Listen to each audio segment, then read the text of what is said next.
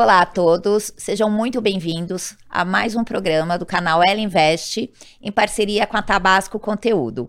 E hoje eu tenho prazer em receber aqui o investidor anjo, que ele é investidor em várias redes de investimentos, trabalhou com muitas startups, com muitas conexões.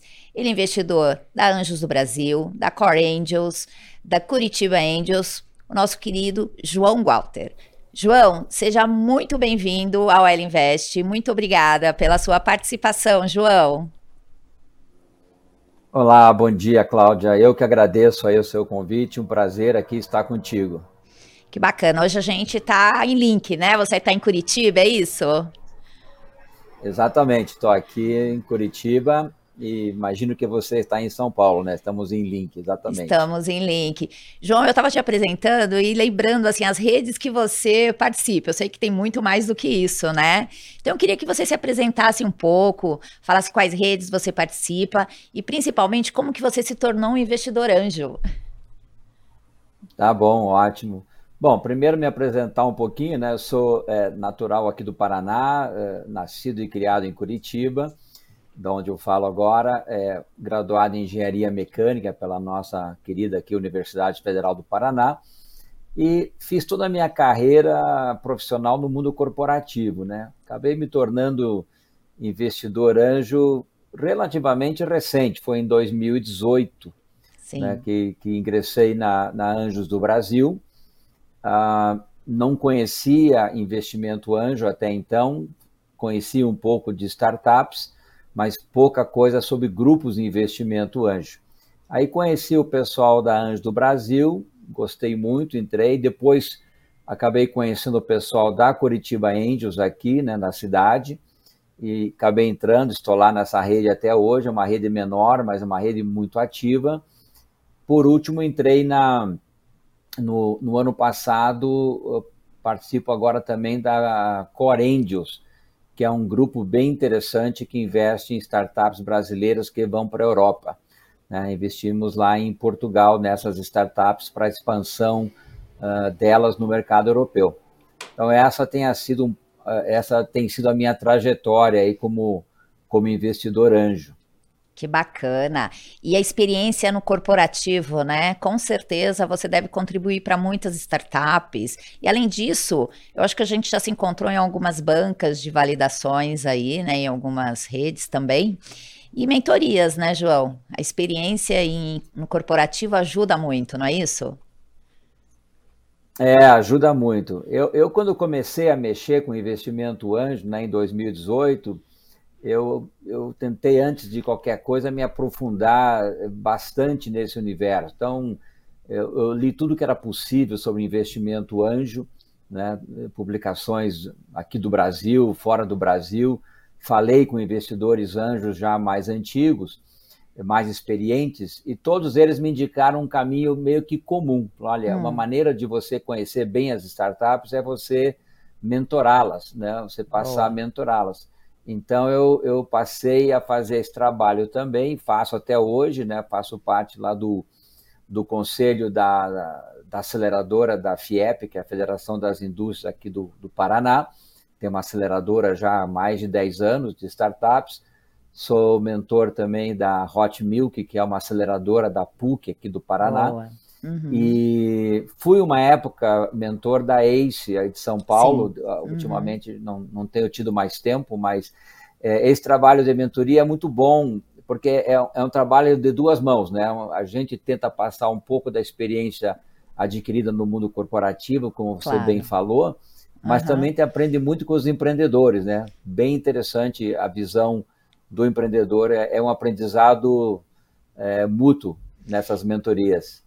E esse aprendizado, ele é uma soma, né? Porque com certeza o que a gente aprende com uma startup, o que a gente absorve, a gente contribui para outros empreendedores, para as outras startups, né, João?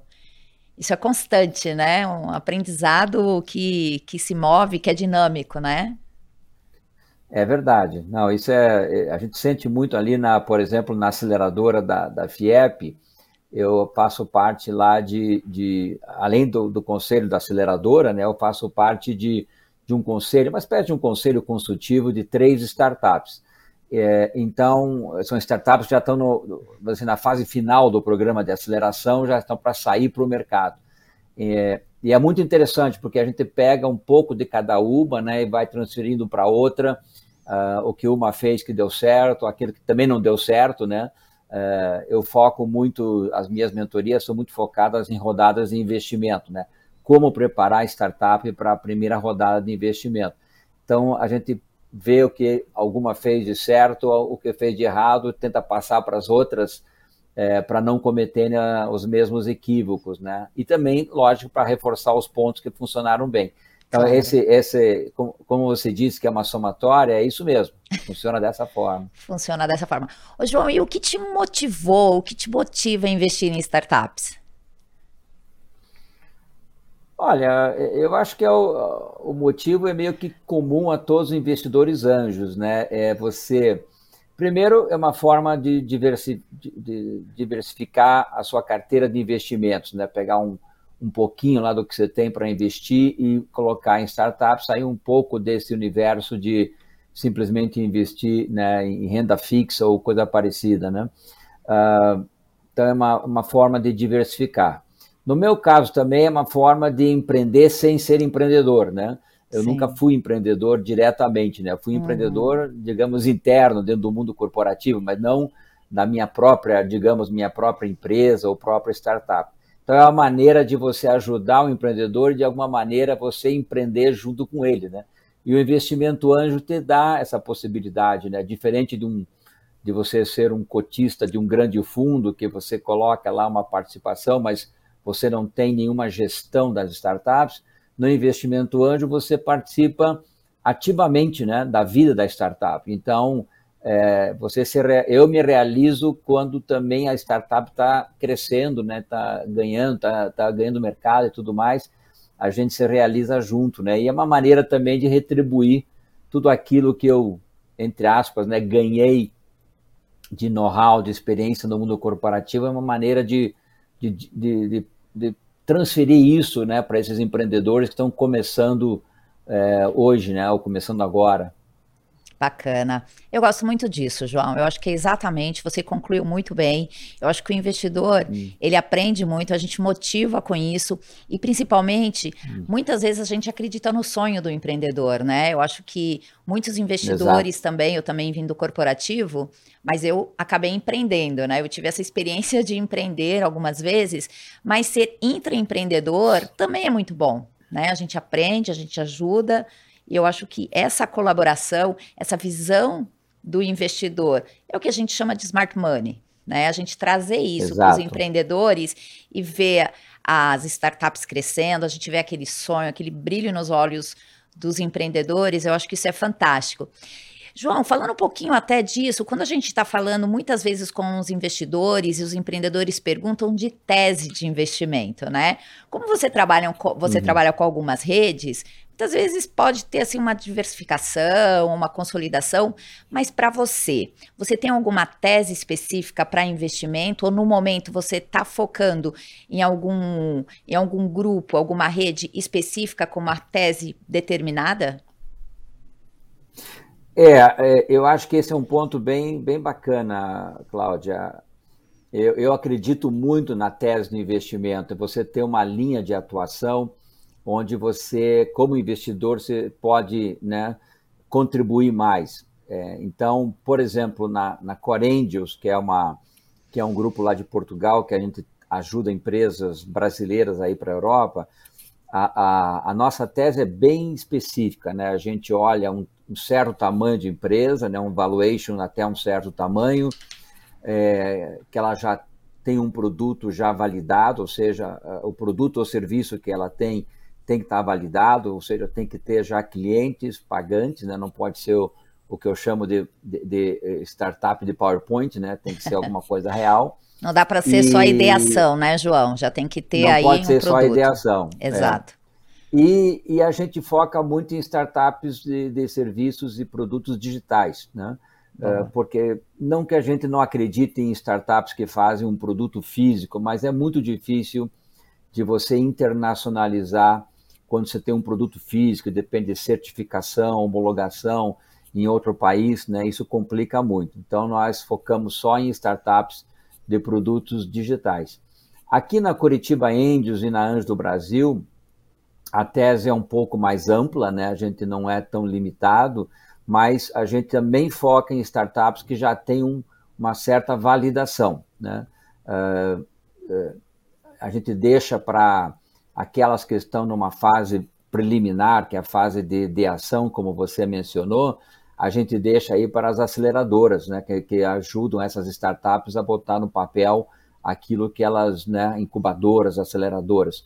É, como Grupo Anjo, a gente já olha uh, num nível um pouquinho mais maduro, né? Esse é nosso nosso foco na, na Anjos e na, na Curitiba Angels. Que bacana. Falando um pouquinho até do perfil aí da, da Core Angels, é, hum. acho que até para a gente colocar isso para muitos empreendedores, né, que tem essa que tem esse, essa, essa tese dentro da startup deles ou tem essas possibilidades. Como internacionalizar hum. sua startup? Certo. É, o que a gente procura na Core Angels é mostrar ao empreendedor que ele tem que, quando nasce com a sua startup, tentar focar o seu produto ou serviço no mercado global. O que é um pouco difícil aqui no Brasil, né? Porque o mercado brasileiro por si já é muito grande. Então, muitas startups nascem com produto ou serviço para o mercado brasileiro, porque ele é um mercado grande, né? Então, é diferente de uma startup que nasce, por exemplo, no, no Peru ou no Chile, né, que são mercados menores, já nasce com o conceito global aqui as startups eh, elas procuram crescer primeiro no Brasil e só quando elas se tornam muito grandes que elas começam a olhar para o mercado para fora.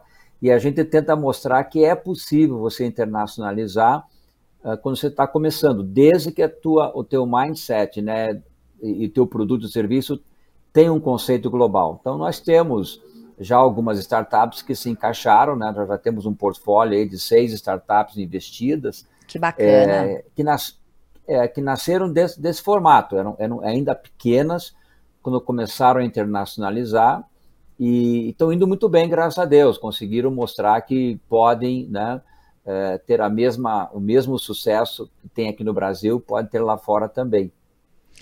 É, eu, eu gosto disso e eu acho que esse ponto que você colocou das startups, elas trabalharem com o mercado regional, mas também pensar nessa possibilidade de internacionalização no início, eu acho que é hum. bacana, porque você já olha o mercado, olha concorrências, olha também as suas Exato. barreiras lá fora. E eu acho que ter uma rede que apoia isso, que tem experiência, a gente está falando de experiência de seis startups, mas provavelmente o filtro de vocês passaram muito mais do que isso, né? Vocês provavelmente validaram o dobro ou triplo de startups para chegar nessas seis. Então, quer dizer, tem todo o aprendizado de vocês também, da rede toda, que contribui e fala para pro, os empreendedores, para startups, se realmente são passíveis e, ou se devem trabalhar e estudar melhor o mercado, né, João? Então, quer dizer, tem toda uma mentoria aí, um trabalho que vocês ajudam também essa startup aí é, a estar tá pronta e saber se realmente é o momento, né? Não, é verdade. A gente olha, na verdade, só é, não corrigindo os números, né, mas é, a gente olha provavelmente 10 vezes mais do que, do que essas seis que entraram, né? pois é, eu quis ser mais otimista. é, a gente acho que olhou mais de 100 startups. Imagina. Ah, mas é, é, a gente é, é, é, um caminho bem interessante, porque quando o, o, os founders ali das startups, né, os sócios fundadores, têm essa cabeça, é, você mencionou algumas coisas que são super importantes. Né? Ele começa a ver o mundo uh, em termos de competição, não só startups brasileiras, mas começa a ver outras startups né, americanas, europeias, asiáticas, que estão naquele mesmo mercado com, com soluções parecidas. E essas startups, eh, cedo ou tarde, também vão chegar no Brasil. Né? Então é importante que ele saiba quem, é, quem são esses potenciais concorrentes que ele, que ele vai ter. Outra coisa interessante é quando ele vai para o mercado externo, é uma coisa que a gente fala para as startups, só o fato dela estar presente na Europa, o valuation dela já praticamente duplica. né, sem aumentar o número, o, o nível de venda, sem aumentar nada, só o fato de ela ter um pé na Europa, uma presença no mercado internacional, né, podia ser Estados Unidos também, claro. mas no nosso caso é focar uhum. na Europa, é, ela já tem, o seu valuation já sobe naturalmente, ele passa a ser medido não mais em reais, mas ele passa a ser medido em euros, né? Então, é, e não é só uma conversão assim do valor do euro, ele já aumenta, às vezes duplica, às vezes aumenta 50%, mas então para o founder é interessante também porque numa próxima rodada de investimento, que normalmente eles fazem um ano e meio, dois anos Isso. depois que nós fazemos uhum. o primeiro aporte, ele já tem acesso a fundos internacionais que passam a olhá-lo de uma maneira diferente, porque já veem que ele está que aquela startup está né, globalmente inserida, mesmo que o nível de vendas dela na Europa ainda seja relativamente pequeno, perto daquilo que ela vende no Brasil, mas ela já passa a ser conhecida por fundos internacionais. Está né? Tá na vitrine, né, João? Está na vitrine. Está na né? vitrine. E, exatamente. Então, é, tem, tem uma série de vantagens. Evidentemente Sim. que tem também a jornada, é difícil, não é fácil, né? A jornada para o empreendedor de lá fora é um outro mundo, né? É, é, é, ele tem que se enquadrar nisso. Não é fácil, mas a gente dá um apoio bastante grande para eles, sabe? Então a gente leva, a gente ajuda muito, não deixa eles ficarem soltos lá e, e baterem a cabeça, né? Inclusive entre só para terminar esse tema que eu acho bacana, inclusive entre essas seis investidas, a gente tem um grupo, né? Só com os founders dessas seis que eles trocam experiência entre si, né? Desde a primeira, que foi já há dois anos para a Europa, até a última, que está indo agora, em março, né? É, então, eles trocam desde coisas do tipo aonde se instalar fisicamente, né? Que tipos de dificuldades pessoais os, os novos uh, integrantes que vão morar por lá têm. Então, tudo isso a gente ajuda a, nesse, nesse trabalho também, tá? É bem bacana. Que legal. Então, quer dizer, a gente tem uma startup indo agora, né? Uma tem nova uma tá startup. Agora. Eu falei março, na verdade, mas ela vai começar em abril. É. Ela que tá bacana. Está sendo investida esse mês e, e abril estão duas pessoas se mudando lá para Portugal. Rápido assim, né, João? Rápido é bom, assim, né? Então, é, a gente, eles, eles tá já investindo sabiam que iam ser investidos, né? Uhum. Então, eles já começaram a preparar já no final do ano passado, né? que a gente ajuda, inclusive, na parte mais burocrática, sabe? Conseguir o visto de trabalho. Eh, Portugal tem um negócio bacana que é o. Aliás, não é só Portugal que tem, mas Portugal tem o Startup Visa, né? Que ah. é um tá. visto especial para startups, uh, ou para founders de startup. Então a gente ajuda também a obter esse visto de trabalho especial. E eles começaram já a se preparar já uns três meses antes, né? Estão indo agora, mas a preparação já começou em dezembro. Que legal. Ô, João, você falou que começou a investir em 2018, né? 2018. Estamos em 2022.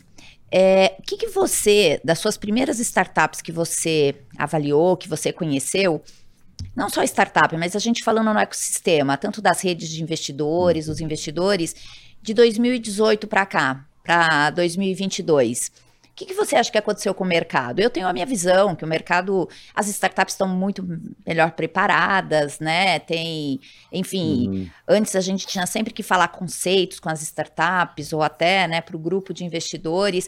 Você também tem essa visão? queria saber um pouquinho do que você avalia quando você entrou em 2018 para cá em 2022. Não, é, é, é verdade, e, e a mudança é muito grande.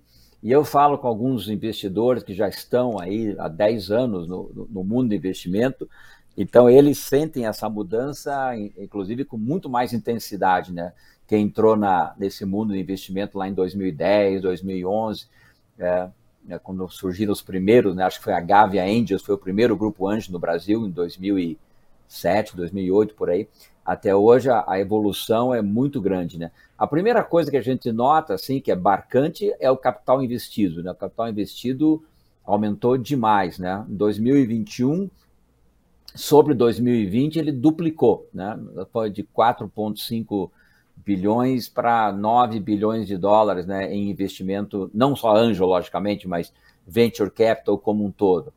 Uh, e esse ano espera-se que vai aumentar de novo, não, não vai duplicar, mas vai aumentar bastante também. A segunda coisa que você mencionou, a gente nota startups bem mais preparadas, né, quando vão fazer, mesmo aquelas startups que vão fazer o primeiro pitch de investimento, elas já vão muito mais preparadas, porque já tem muito curso, muita gente dando, né, a Anjos do Brasil está dando cursos diretos aí, tanto para investidores quanto para empreendedores, outras instituições estão fazendo cursos, né? Uh, o Founders Institute está tá bem ativo do Brasil também, preparando né, aquela, uh, os, os, founders de, de, startups. Então, tem muita gente assessorando, faz com que as startups cheguem para a primeira rodada, é, pelo menos nessas quatro anos, eu já sinto uma evolução muito grande, né? Por outro lado, você tem muita startup que nasceu do desespero, né? Nasceu porque o índice de desemprego é muito grande, a pessoa não consegue emprego e vai montar, entre aspas, a, a sua vai startup. Vai empreender, então, né? Vai empreender. E aí, logicamente, até a preparação é boa, mas a ideia é ruim, entende? A, a, execução é ruim, é, porque é uma coisa feita com desespero e não feito por, por, por característica empreendedora daquela pessoa, né? Mas porque tem que fazer alguma coisa para gerar receita em casa. Então, você tem ainda um nível de startups que morre é, muito alto, né? No primeiro, nos primeiros dois anos de vida, ainda, ainda esse nível ainda é muito grande. E quando você soma aquelas que, que morrem no, nos primeiros cinco anos de vida, então esse nível vai lá para 70%, 60%, 70%, né? Ah, então é, ainda é muito alto. Não é muito diferente de outros países, mas ele é alto, né? Ela poderia, poderia ser menor. Mas ah, Resumindo, a evolução é muito grande, é positiva, quer dizer, qualidade das startups e quantidade de startups é muito grande, melhorou muito, a quantidade aumentou e a qualidade melhorou, e o capital investido né, em venture capital também subiu muito. Então, você vê pela proliferação de grupos anjos, né? Quando Verdade. lá em 2018 você tinha talvez seis ou sete, né? Hoje você tem, putz, com quase certeza 30. aí mais de 30. É, é, quase 30. Grupos anjos Exatamente. Que João, você tocou num ponto que eu acho assim super interessante, até para os empreendedores saberem, né? Acho que assim, a gente sabe que no. Brasil a taxa de mortalidade das empresas, os CNPJ, são altas. A gente sabe disso, né? E a gente sabe que isso pra, também para o mundo de startup também é alto. E quando a gente está falando de startup, e você falou aí de alguns números, e principalmente dessa questão em dois anos, você acredita que é muito mais o perfil do empreendedor que ele não está pronto ou que tem uma questão? Ou você acha que é questão do mercado? Você consegue avaliar ou ter uma definição de qual que seria o principal, os principais pontos aí dessa quebra nesse, nesse, nesse pouco tempo? É, não sei se eu consigo definir assim com toda certeza, mas na minha opinião, sem olhar estatística, sem olhar assim números mais precisos, por aquilo da minha experiência, inclusive das startups que eu também né, acabei perdendo no meio do caminho, que, que fecharam, que a gente passa por isso também, né? Por mais que claro. se estude, por mais que se olha. É o risco, né? É o risco que, do investidor. É o risco. Exatamente. Eu, eu olho que primeiro, é, não sei se primeiro, mas vamos dizer assim, alguns pontos que eu acho que são relevantes. Um a falta de acordo entre os sócios. Né? Então, as startups lá tem três sócios que são amigos de infância, criam aquela ideia, colocam a, a ideia, tiram do papel e colocam, mas eles não têm, não, nunca sentaram junto para pensar o que, que, eles querem fazer no futuro. Né? Um, de repente, quer crescer um pouquinho, já vender a operação e, e embolsar o, algum dinheiro, outros já querem tornar aquela ideia como seu projeto de vida, né, levar isso para frente, outros querem não sei o quê. Então, você vê muitas startups que até são promissoras é, fecharem ou terminarem por conta que há um, desa um desacordo entre os sócios e aí desmancha, desmancha a startup. Tá. A um outro modelo, um outro é, é, aquela o erro clássico que ainda ocorre, né?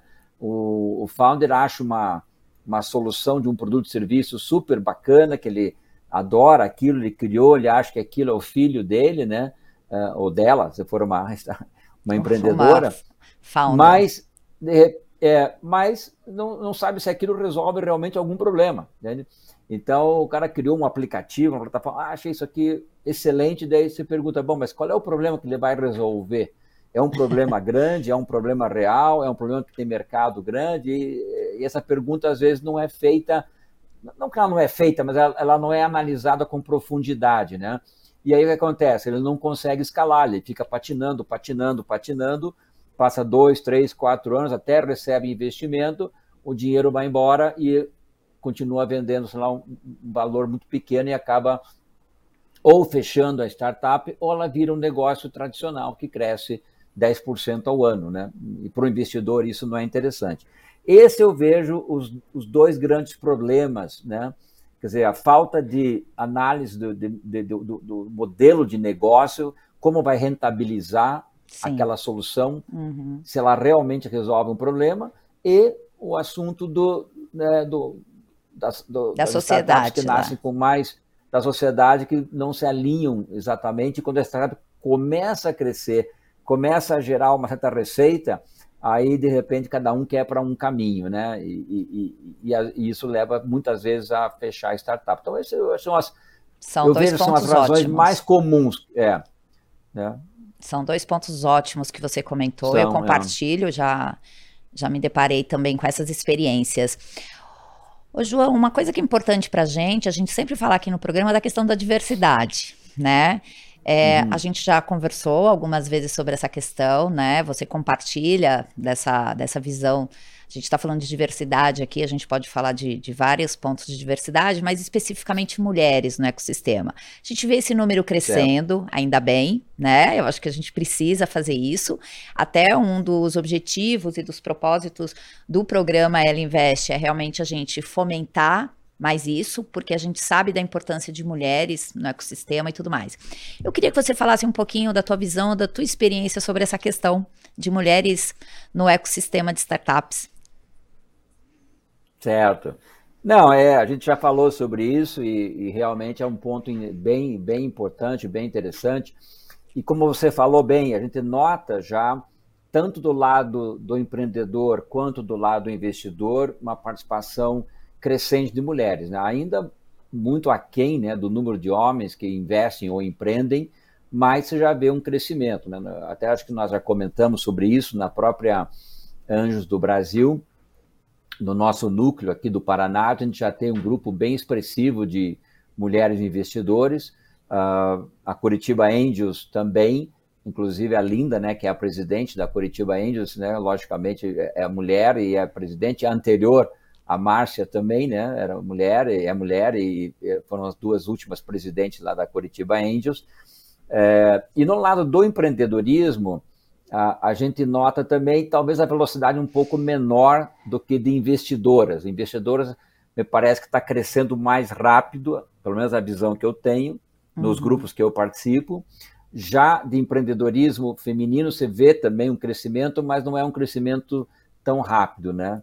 De cada, sei lá, 10 startups que a gente avalia, é, talvez uma seja de fundadora mulher, né? Você tem sim muitas mulheres na startup. Né? Às vezes sim, lá você tem na operação é, dois, é, dois, três founders, uhum. mas tem é, duas, três mulheres em cargos chaves da startup, uhum. normalmente na área de marketing, na área de é, é, desenvolvimento e tal.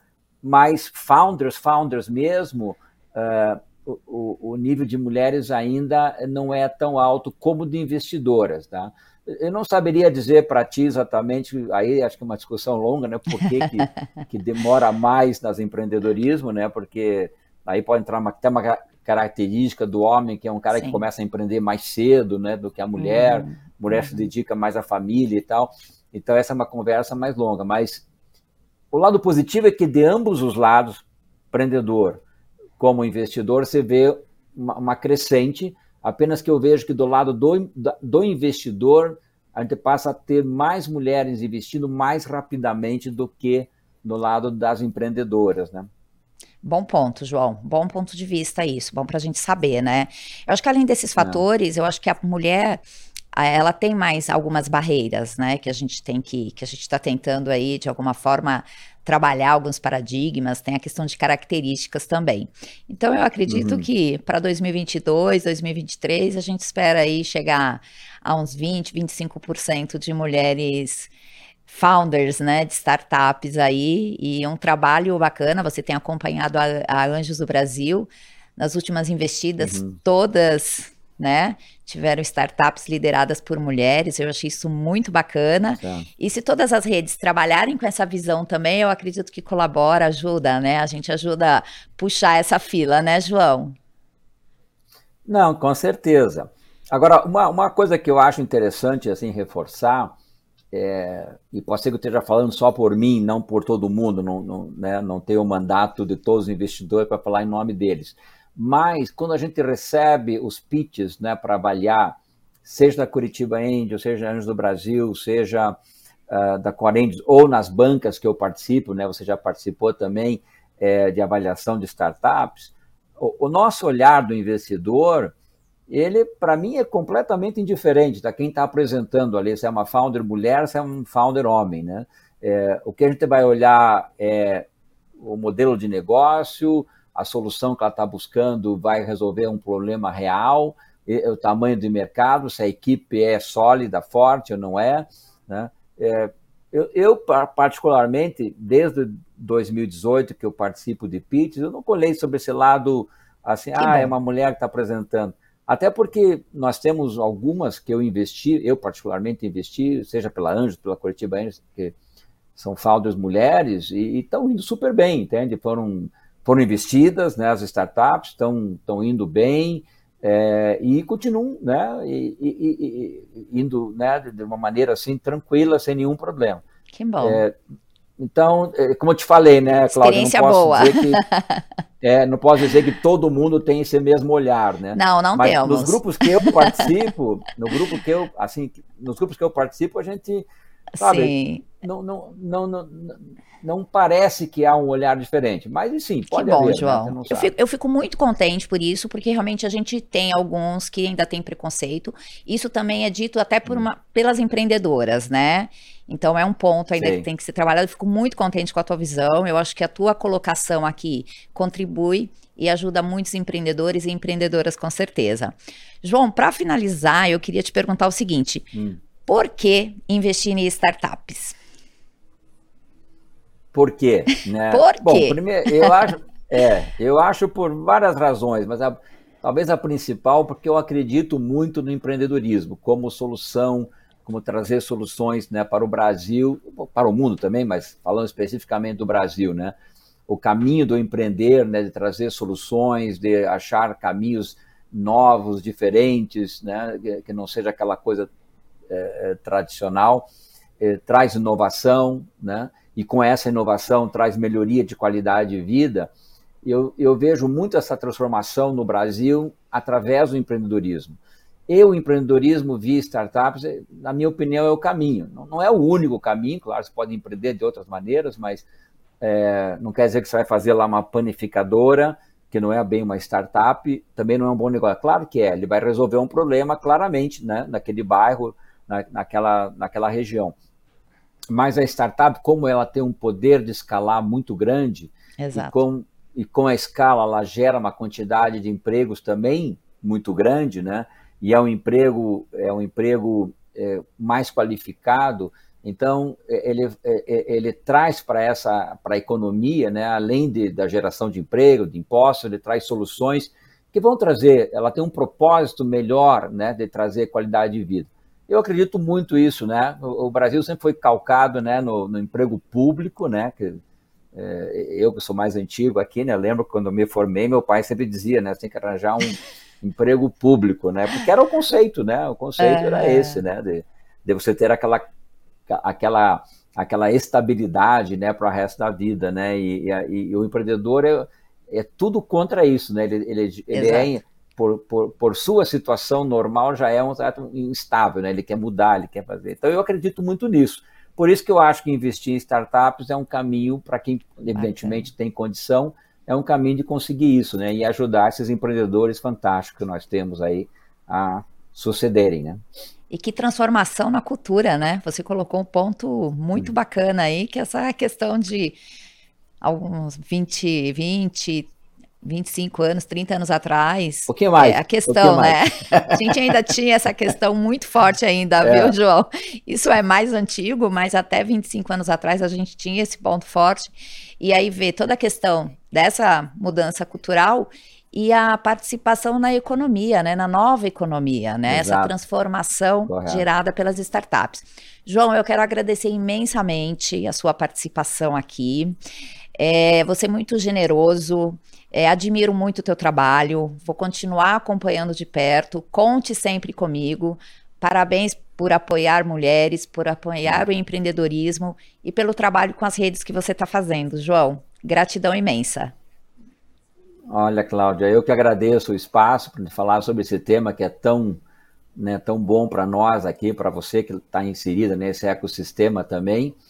E agradeço esse espaço e vamos continuar juntos, aí sempre juntos, né, tentando promover cada vez mais o ecossistema de, de inovação de startups aqui no Brasil. Sem dúvida, João. Obrigadão, um abraço. Obrigado a você, um bom dia a todos aí. Muito obrigada.